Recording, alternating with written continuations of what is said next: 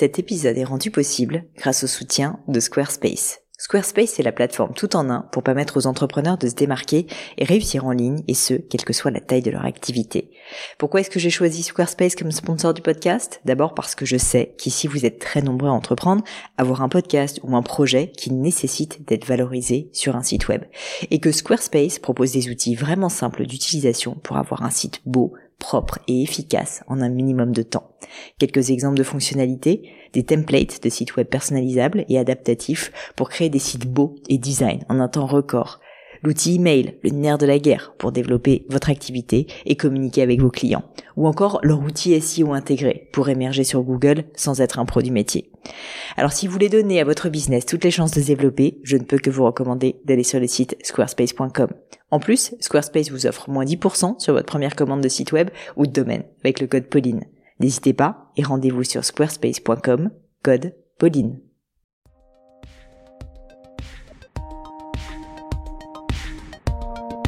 Salut la team podcast, ici Pauline et vous êtes sur une leçon. Une leçon Kessako. Eh bien les leçons, vous le savez si vous êtes des habitués, ce sont ces fameux épisodes où bah, j'essaie de répondre tant bien que mal à vos questions. Alors ce sont des questions en général sur le sujet de l'entrepreneuriat, mais pas que, j'ai aussi euh, de temps en temps, et j'aime bien ça d'ailleurs, donc n'hésitez pas à me les envoyer, des questions euh, de développement personnel. En l'occurrence aujourd'hui on est plutôt sur une question d'entrepreneuriat et je suis avec Marie-Caroline qui est la fondatrice, la nouvelle fondatrice de Off Grid o2FGRID du 6 Eco-Design, qui est donc une nouvelle marque de design inspirée, euh, si j'ai bien compris, euh, de l'histoire de son grand-père. Et Marie-Caroline a un petit souci, donc elle est en train de se lancer, elle est jeune entrepreneur et me demande comment faire sa place dans un marché du luxe ou un marché haut de gamme quand on démarre son activité. J'ai essayé de convaincre Marie-Caroline de passer par une stratégie de niche dans le cadre de, du, voilà, du démarrage de cette activité pour une raison simple, c'est que le marché du luxe est un marché dans lequel il y a énormément euh, de très gros compétiteurs, un marché qui est euh, très important, bien sûr, avec beaucoup, beaucoup de grandes maisons qui existent et qui font, je dois dire, très bien les choses. Et donc, c'est la stratégie que j'ai adoptée avec Gemio quand je l'ai lancé il y a maintenant dix ans. Bah, commencer tout simplement par s'adresser à une cible qui est mal comprise par le marché. Donc, tout ça pour dire, parler à des gens, voilà, qui, euh, qui n'ont pas vraiment euh, trouvé chaussures à leurs pieds via, donc, euh, une activité autour d'une niche. J'espère sincèrement que cet épisode va vous plaire. J'espère aussi sincèrement que cet épisode vous sera utile. Pour poursuivre la conversation, n'hésitez pas d'ailleurs à aller donc sur le site d'Offgrid. Et puis pourquoi pas, on évoque dans euh, le courant de cette leçon euh, la formation que j'ai faite sur le thème du persona, donc la formation que je fais via le cadre de Demian. Vous le savez, mes formations, euh, Demian Éducation. Eh bien, eh bien, bien sûr, je vous invite à aller consulter la formation sur le persona, comment cibler efficacement ses clients. C'est le titre de cette formation. Si jamais ce sujet intéresse et si vous sentez que vous avez vous aussi besoin d'être aidé pour réussir tout simplement en fait à, démarcher mieux vos clients et puis à réussir à les cibler plus efficacement. Bref, je ne vous fais pas ma pub, mais sachez en tout cas que ça existe et que c'est là pour vous aider. Ça se passe donc sur demian. C'est tout pour aujourd'hui, mais je ne vous en dis pas plus et laisse place à cette nouvelle leçon. Salut Marie-Caroline. Bonjour Pauline. Marie-Caroline, est-ce que tu peux du coup commencer par te présenter, me dire qui tu es, d'où tu viens, quel est ton plat préféré peut-être, et puis euh, et puis ensuite euh, me dire qu'est-ce qui t'amène sur euh, sur cette leçon. Alors, je me présente, je suis Marie-Caroline, j'ai 24 ans, mon plat préféré ce sont les pâtes. et, mmh. Et, et, donc, je viens d'être diplômée d'une école de commerce et à la suite de mon alternance, j'ai décidé de créer euh, Off-Grid, qui est une jeune maison de mobilier éco-design indoor et outdoor, euh, made in France et donc, euh, par conséquent, haut de gamme. Alors, Off-Grid, O2F, histoire qu'on aille tous voir le site, c'est ça? Oui, c'est ça. Off-Grid-du-6 éco-design. Très bien. Eh ben, écoute, ça sera euh, amplifié et euh, diffusé. Merci. Donc pour et donc, qu'est-ce qui t'amène ici? Alors, donc, ce qui m'amène ici, c'est euh, que pour le moment, donc moi, c'est une histoire un petit peu familiale. Donc, je, j'ai décidé de reprendre le, le, fauteuil qu'avait dessiné mon grand-père à la fin des années 50 et de le, et de le mettre un petit peu euh, au goût du jour. Euh, c'est euh, un objet qui fait partie de ma famille depuis très longtemps et que personnellement j'ai toujours connu. donc c'est ce qui m'aide à me sentir assez légitime aujourd'hui, mais c'est vrai que c'est pas toujours suffisant. Donc je voulais, j'aurais aimé, je suis très ravie d'ailleurs, très curieuse d'aborder avec toi le sujet suivant, c'est-à-dire de comment faire sa place sur un marché haut de gamme quand on démarre son activité. Je pense que c'est un sujet que tu maîtrises assez bien. Euh, alors, euh, en, tout cas, je l'ai vécu. le maîtriser, euh, c'est une autre paire de manches parce que malheureusement, je suis pas sûre qu'il y ait une seule recette magique, mais mais, mais en tout cas, c'est une question qui est intéressante parce qu'effectivement, le, le, souci, on va dire, des marchés haut de gamme et des maisons de luxe notamment, c'est qu'ils investissent énormément en communication et donc bah, réussir à émerger face à des marques qui investissent énormément en communication, c'est pas facile. Et puis d'autre part, ils investissent aussi beaucoup sur le produit, donc en gros sur la, la, fabrication, sur la qualité. Euh, et du coup, là aussi, euh, ben, en fait, pour se différencier quand on est sur un marché haut de gamme, il faut avoir une valeur ajoutée, si tu veux, supplémentaire sur le produit. Mais ça n'est pas impossible. La preuve en est avec Gemio. Mais du coup, si tu veux, euh, je pense qu'il y a une réalité, c'est que comme c'est très concurrentiel, qu'il y a des gens qui ont beaucoup d'argent et qui font ça fort bien depuis très longtemps, il faut en fait en réalité se poser une question simple, c'est qu'est-ce que je vais apporter de différent? À quelle souffrance est-ce que je vais répondre? Parce que le problème, tu vois, euh, de beaucoup de personnes qui essayent de, de finalement se lancer sur le monde du luxe et sur euh, ces produits-là, c'est qu'en fait ils aiment le luxe et ça je le comprends. Ils ont une vision produit, ils ont euh, un, voilà un produit un petit peu différent, on va dire qu'ils ont en tête. Mais je dirais que c'est peut-être pas suffisant d'avoir uniquement, si tu veux, un design qui est qui est euh, qui, qui, qui, est bien hein, parce que bah, il y a tout ce qu'il y a autour qui compte donc la qualité bien sûr mais également euh, la manière en fait de se faire connaître. Et donc je dirais qu'il faut réfléchir plus profondément à son business model et à sa place et à sa plateforme de marque pour se dire ok concrètement quelles sont mes forces et quelles sont vraiment les, les différences réelles? Et là-dessus il faut avoir beaucoup d'honnêteté intellectuelle avec soi-même. Quelles sont les différences réelles qui font qu'un client va venir chez moi plutôt que chez un autre? Et là-dessus une fois de plus j'insiste sur l'aspect honnêteté intellectuelle parce qu'en fait, on a tous tendance à vouloir être différent et à se dire oui, moi, je vais être un peu moins cher, je vais être un peu plus green, je vais être un peu plus ceci, cela. Mais il faut, si tu veux, se mettre à la place du consommateur et se dire qu'entre une marque qui est connue, qui est bien implantée et une nouvelle marque, bah, le consommateur, naturellement, va aller vers quelque chose qui est plus rassurant parce qu'il est plus connu. Ce qui va faire qu'il va oser franchir le cap de d'aller vers une marque qui est plus jeune, c'est parce qu'il y a une valeur ajoutée qu'il ne trouve nulle part ailleurs. Et donc, si tu veux, cette réalisation-là fait que euh, bah, il faut se forcer, euh, soit dans son business model, soit dans son produit, à faire les choses différemment. Si je reprends l'exemple de Gemio, nous, notre différence, elle était très forte, c'est qu'on était la seule marque à proposer une fabrication sur mesure, si tu veux, euh, sur nos modèles pour que les clients puissent choisir la pierre et le métal de leur choix. Ça nous permettait en plus de proposer un meilleur rapport qualité-prix puisque comme le stock coûte très cher en joaillerie, eh bien, euh, eh bien le fait de fabriquer sur mesure nous permettait en fait tout simplement d'avoir, et nous permet toujours d'ailleurs, d'avoir un, en fait moins de marge et d'avoir donc, on va dire, un, ce que j'appelle un meilleur rapport qualité-prix euh, qu'une marque qui va bah, fabriquer beaucoup en quantité de stock et ensuite devoir le garder pendant longtemps avant de réussir à le vendre. Donc tout ça pour dire que si tu veux, on a fondamentalement dû repenser le business model de la joaillerie pour avoir une valeur ajoutée suffisante pour que ça devienne intéressant pour des clients.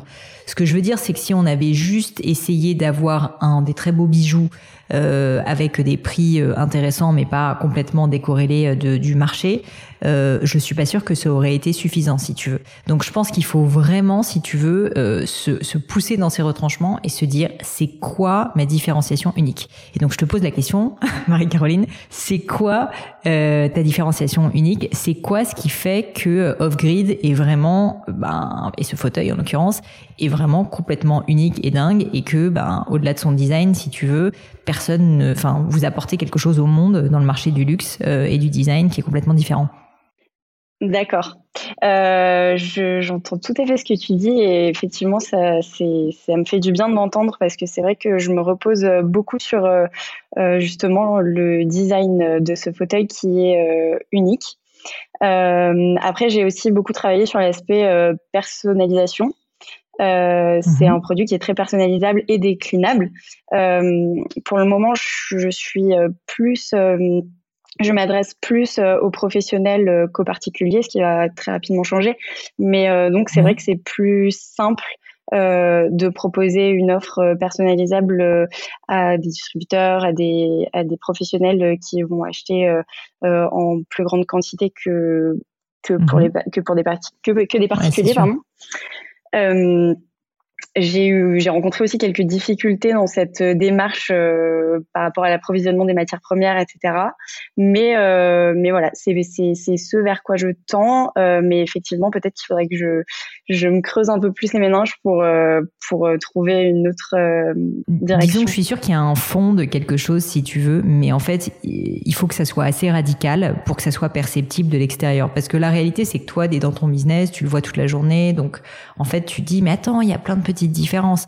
Mais si tu veux un client lambda qui connaît pas ta marque, qui connaît pas grand chose en plus au monde du design, si jamais c'est pas, ça lui éclate pas, si tu veux, à la figure la différence, euh, et qui d'ailleurs il n'aime pas cette différence, eh bien, euh, en fait, il va passer complètement à côté. Il va se dire non mais attends, pourquoi est-ce que j'irai chez Upgrade, qui est une marque complètement inconnue au, bataillon, alors que je peux aller chez je sais pas quoi, Conran Shop et compagnie.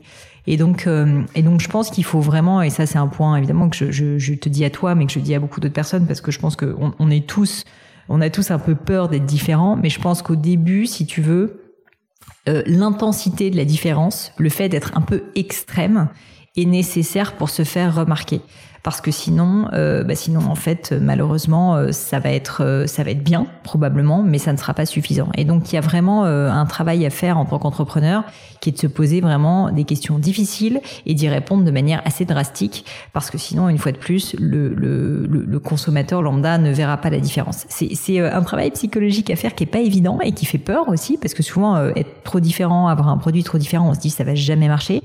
Mais ce que je peux juste te dire de, mon exemple avec Gemio et beaucoup d'autres boîtes que j'ai pu suivre, c'est qu'en fait, il vaut mieux être très différent au début et ensuite aller vers un peu plus, on va dire, de, de, de mainstream. Donc avoir des gens qui sont un peu atypiques au début, qui vont s'intéresser à tes produits, mais qui vont sincèrement être vraiment euh, très très fans de toi et de, et de, cette différence euh, sur ton produit, sur ton business model plutôt que d'essayer d'être un peu passe-partout d'une certaine manière et de faire juste les choses bien, un peu comme un bon élève si tu veux, parce que ça malheureusement ça va faire que le business ne va jamais décoller. Donc en fait en gros si je résume mon message c'est de dire au début il faut vraiment frapper un grand coup et être un peu drastique euh, au niveau de, de sa différenciation pour réussir justement à bah, vraiment en fait euh, se faire remarquer et ensuite, après, avec le temps, quelques années plus tard, en général, ce qui se passe, c'est que les marques deviennent de moins en moins euh, différentes, si tu veux, et vont commencer à se lisser pour plaire à un plus grand public.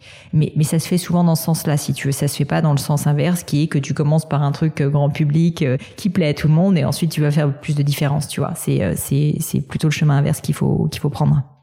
Très clair, ok. Je, je, ça résonne, ça résonne beaucoup parce qu'en plus j'ai, j'ai l'impression que euh, la, c'est, cette différence est très marquée. J'ai l'impression qu'il y a où les marques, euh, donc les grandes marques euh, qui ont réussi à se lisser et qu'on voit partout et qui sont très mainstream. Euh, et j'ai l'impression que c'est compliqué justement. Enfin, ça fait écho à des expériences que j'ai eues. C'est, compliqué de de faire sa place justement sur le marché si on est entre deux un petit peu, si on essaie d'être innovateur, original, mais sans trop être tranchant peut-être. Bah, écoute, moi, c'est un sujet que j'aborde pas mal euh, dans une de mes formations qui est celle sur le persona. Parce qu'en fait, une de mes convictions, c'est pour se lancer euh, le plus facilement possible, c'est de commencer par une niche. Euh, toi, il faut que tu vois, est-ce que c'est des aficionados, tu vois, de certains matériaux Est-ce que c'est, euh, je sais pas, des food design et du coup qui veulent des trucs hyper pointus, hyper atypiques, je sais pas. Mais en gros, il faut que tu y réfléchisses profondément parce que c'est beaucoup plus facile de commencer à s'adresser à une niche de personnes qui sont très spécifiques qui sont assez mal adressés par le marché. Et ensuite avec les années d'étendre si tu veux euh, sa clientèle à des gens euh, plus mainstream quitte à un petit peu dénaturer au début si tu veux son propos en étant justement très très focus sur cette niche qui est un petit peu atypique parce que à l'inverse essayer de s'adresser d'une certaine manière à tout le monde tout de suite c'est pas c'est plus difficile quoi parce que tout le monde le fait déjà. Euh, tu vois tu vas être en concurrence frontale avec tout le monde. Alors que si jamais tu arrives à trouver une niche sur laquelle il y a peu de concurrence et, euh, que toi tu arrives à faire ta place parce que tu leur parles droit au cœur euh, eh bien en fait au moins tu deviendras viendras leader dans cette niche. Et si tu es leader de cette niche déjà tu auras plus de chiffre d'affaires tu auras commencé à faire grandir ton entreprise. Et donc ça te permettra ensuite peu à peu d'étendre euh, de manière granulaire si tu veux ton ton bah, tes produits, ton marketing à des personnes qui, qui sortent de cette niche. Mais, mais vraiment, j'insiste sur le fait que c'est beaucoup plus commencer petit et peu à peu étendre au niveau du ciblage client et vraiment pour moi la clé du succès, à moins que tu aies levé des centaines de millions d'euros de chiffre d'affaires et même dans ces cas-là, en général, les boîtes commencent plutôt par commencer à s'adresser à des niches. Je te donne un exemple dans le monde des assurances. Euh, tu connais peut-être les, assurances santé Alan, A-L-A-N. J'ai eu la chance d'interviewer euh, le, donc euh, le, fondateur Jean-Charles Samuelian sur le podcast. Et en gros, ils ont commencé par s'adresser d'abord à une niche d'une certaine manière, qui sont les freelances, les dirigeants de TPE. Donc bon, c'est pas une niche au sens où il y en a beaucoup, mais c'est pas essayer de s'adresser à tout le marché des entreprises, si tu veux. C'est déjà de commencer par une niche très spécifique qui était mal adressée, qui sont des freelances et des entrepreneurs de petites entreprises qui euh, savent même pas comment gérer des assurances santé et qui du coup vont aller euh, vont aller chez Alan parce que c'est simple que ça coûte pas cher, etc. Bah, c'est un peu le même raisonnement si tu veux. Et je te parle d'Alan pourquoi? Parce qu'en fait, Alan avait quand même levé déjà à ce moment-là beaucoup d'argent, littéralement des dizaines de millions d'euros. Donc même une entreprise qui avait beaucoup de moyens ne s'est pas dit je vais y aller frontal et essayer de commencer à être en concurrence avec AXA et la terre entière. Non, ils ont finalement pris un chemin de traverse pour ensuite, j'imagine, plus tard, essayer d'ouvrir, si tu veux, sur, euh, sur d'autres supports et d'autres ciblages surtout. D'accord. Très bien. Bah, je, je, vois bien le parallèle et euh, c'est très intéressant et je, pense que je m'étais un petit peu perdue euh, parce que c'est, c'est, on peut avoir tendance euh, à, de se dire, à se dire euh, qu'on peut pas bah, trop rester dans le scolaire. Ou... Ouais, et puis je me suis, je suis désolée, je t'ai interrompu, c'est pas, c'est pas cool. C'était juste euh, parce qu'en fait, moi-même, je me remets à la place de quand j'ai créé euh, Gemio. C'est qu'en fait, au début, comme tu t'adresses à toi-même et que t'es peut-être pas toi dans une niche, toi t'es peut-être assez mainstream au final et c'est très bien. Bah en fait, euh, tu te dis bon bah moi j'ai, j'ai, j'ai un besoin qui est pas très très bien traité par les grandes marques actuellement mais qui n'est pas non plus un truc ultra pointu, hyper différent, qui fait un peu peur. Et donc voilà. Mais malheureusement, en fait, tu reviendras un jour à un client qui est proche de toi, mais tu ne peux pas commencer par là. complètement. C'est complètement écho. Et, euh, et donc, si je peux te demander, euh, toi, quelles ont été tes étapes? Est-ce que tu es passé par euh, une étude de marché? Est-ce que tu as euh, euh, défini ta cible en amont? Est-ce que tu, tu l'as découverte en, en, commençant à, à, développer tes produits et ton offre? Alors très bonne question. Euh, moi, je t'avoue que j'étais beaucoup moins sophistiquée que je le suis maintenant, donc en fait, bah, je l'ai appris à la dure en me cassant un peu les dents. Euh, la réalité, c'est que nous, quand on a lancé Gemio, on l'a fait. Alors, il se trouve qu'on avait une différenciation forte, mais nous, notre différenciation que, que je t'évoquais plus tard, qui était qu'on fabriquait des bijoux sur mesure, contrairement à tous les joailliers en réalité qui ont du stock, c'était qu'en fait, comme on n'avait pas d'argent, en fait, on a eu une contrainte qui est qu'on ne pouvait pas avancer l'argent du stock. Et donc, il a fallu trouver, si tu veux, un système un peu sioux pour réussir à créer des bijoux euh, pour nos clients sans qu'on ait besoin de payer des, des dizaines de milliers d'euros de stock. Et donc, en fait, euh, l'innovation, si tu veux, elle est venue d'une contrainte en réalité. Et c'est d'ailleurs souvent de ça que viennent les innovations. Après, au niveau du ciblage client, en fait, ce qui s'est passé est assez drôle, c'est que moi j'avais une vision, et ça c'est très fréquent, euh, j'avais une vision de qui serait mon client, qui était quelqu'un un peu comme moi, si tu veux, qui cherchait un bijou de qualité, qui voulait euh, plus de choix, qui voulait pas forcément payer le prix de la place Vendôme, mais qui voulait une belle qualité made in France, etc. Et donc j'ai pensé que ça serait ça notre offre euh, et notre clientèle initiale, mais ça n'était pas du tout le cas. Quand on a lancé Gemio, les premiers clients qui sont venus à nous étaient des connaisseurs de pierres précieuses, parce qu'en fait on était la seule marque à proposer un tout un panel de pierres aussi large que celui qu'on proposait, à savoir il y en avait 15 dès le départ, des pierres un peu inconnues, tu vois, comme la tanzanite et la favorite, parce que je m'étais dit c'est sympa, c'est la personnalisation, ça laissera plus de choix, et puis euh, puis voilà, je trouvais ça cool, mais tout en étant moi-même assez mainstream. En fait, les personnes que j'ai attirées, c'est typiquement une niche qui cherchait de la Tanzanie, de la Tsavorite, de l'aigle marine, des pierres difficiles à trouver, et qui, en tapant sur Google, très honnêtement, ben, finissait par tomber chez nous et donc passer commande chez nous. Et donc je me suis rendu compte, mais c'est arrivé de manière complètement, euh, si tu veux, euh, euh, enfin pratique, quoi, de, parce que c'était pas quelque chose qui était voulu. Ben, en fait, je me suis rendu compte que mon persona principal, c'est-à-dire que ma cible de clientèle n'était pas du tout celle que je pensais, et que c'était des connaisseurs qui cherchaient des pierres atypiques. Et ensuite, donc ce personnage, l'ai travaillé. On a, bah, ça nous a permis d'ailleurs de commencer à faire du chiffre d'affaires. Et ensuite, avec le temps, on a commencé à élargir nos gammes. Et c'est seulement plus tard qu'on a commencé à faire plus de chiffre d'affaires sur une pierre qui est moins original qui est le diamant, mais ça a mis, je dirais, deux ou trois ans avant qu'on commence à s'adresser au marché du diamant, tu vois, qui est en fait 95% du marché. Nous, on a commencé par s'adresser au, marché des pierres de couleur parce que bah, personne ne le faisait, tout simplement. Et c'est pas arrivé de manière, je vais pas te mentir, c'était pas de l'intelligence, c'était un gros coup de bol. ça arrive, il en faut, faut savoir saisir l'opportunité. Mais l'intelligence qu'on a eue, bah, c'est de s'en rendre compte et donc ensuite de, de, de le comprendre et donc maintenant, avec le recul, c'est pour ça que je peux me permettre de donner euh, ce, ce, petit conseil. C'est ne commence pas par le diamant, si je puis dire. Commence par la favorite. Et une pierre donc complètement inconnue. Parce que c'est ça qui va faire que tu vas commencer à avoir des fans qui vont en parler autour de toi, qui vont acheter, qui vont recommander. Alors que parler euh, du diamant, si tu veux, si tu as pas une différenciation très forte parce que ton père était diamantaire de chez Diamantaire et que euh, tu as les meilleurs prix du marché, etc., ça va être difficile, tu vois. Donc, euh, mieux vaut commencer par une niche. Et nous, c'est ce qu'on a fait. Et avec le temps, on a élargi on a élargi au diamant, ensuite a des bijoux même tout métaux, etc. Et donc tout ça pour dire que vraiment notre cible, elle s'est énormément élargie avec le temps, mais il a fallu commencer par le commencement et donc par vraiment de la petite niche dès le démarrage. Bien sûr. Ok, bah, c'est ça c'est quelque chose. sans vouloir te vendre ma soupe, euh, Marie-Caroline, ah c'est quelque chose dont je parle beaucoup dans notamment la formation que j'ai faite sur le persona, mm. parce que tu sais que je propose des formations justement pour aller un petit peu plus loin que ces leçons. Et sincèrement, si ça t'intéresse, je veux pas euh, une fois de plus paraître euh, vendeuse, mais c'est juste pour te dire que si tu souhaites creuser ce sujet, je pense que cette formation pourra t'intéresser parce qu'en fait, elle va te permettre justement de vraiment précisément euh, bah, creuser qui est ton persona et le traduire en, en, en éléments concrets que tu vas pouvoir ensuite travailler marketingment parlant. Euh, donc ça peut être ça peut être un bon plan, sachant qu'en plus, euh, juste pour, pour te le dire quand même, si jamais tu n'es pas satisfaite, tu pourras être remboursé. C'est très peu le cas, mais ça arrive, et donc euh, t'as pas énormément de risques à prendre. Donc si le sujet t'intéresse, sache en tout, en tout cas que cette ressource existe. Je l'ai faite justement parce qu'en fait, je me suis rendu compte que beaucoup beaucoup de personnes ben, ne savaient pas en fait ce que c'était qu'une niche, ne savaient pas où la trouver, ne savaient pas ben, quels étaient les clients de cette niche, enfin les leurs, et comment savoir quelle est leur niche. donc c'est pour ça que j'ai créé cette formation.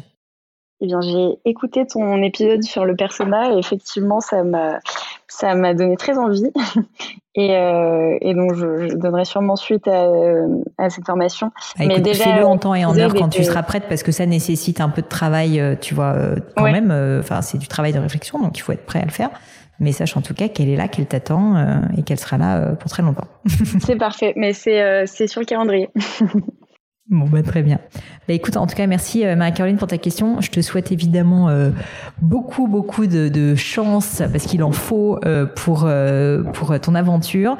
une fois de plus, donc si on veut te retrouver, vous avez un site internet ou pas encore avec Offgrid? Oui, donc c'est Offgrid en minuscule tout attaché, tiré du 6 Eco-Design. Et sinon, la même chose sans tirer sur Instagram ça marche. À Instagram, bien sûr, bien sûr, on mettra ça aussi. Bon, bah super Marie-Caroline. En tout cas, chapeau pour ce que tu fais. Et puis, euh, bah, je te dis à bientôt. Merci beaucoup, Pauline. Merci de m'avoir reçu. À bientôt. Et voilà, terminé pour aujourd'hui. Un grand, grand merci à tous d'avoir écouté l'épisode jusqu'ici. J'espère que le format vous a plu. Si oui, dites-le moi avec 5 étoiles ou même un petit commentaire sur l'application iTunes. Et puis si iTunes c'est pas votre truc, si Apple vous n'avez pas envie d'en entendre parler, c'est pas grave. Vous inquiétez pas, il y a d'autres moyens de m'aider. Vous pouvez tout simplement en parler autour de vous. Prenez deux trois amis et puis euh, diffusez-leur le podcast. Moi ça m'aide énormément et qui sait, ça les aidera aussi peut-être. Quoi qu'il en soit, merci pour votre temps. N'hésitez pas à postuler aussi à la leçon du gratin si l'idée de passer sur le podcast vous intéresse. Donc à vous de jouer et bientôt pour une nouvelle leçon du gratin.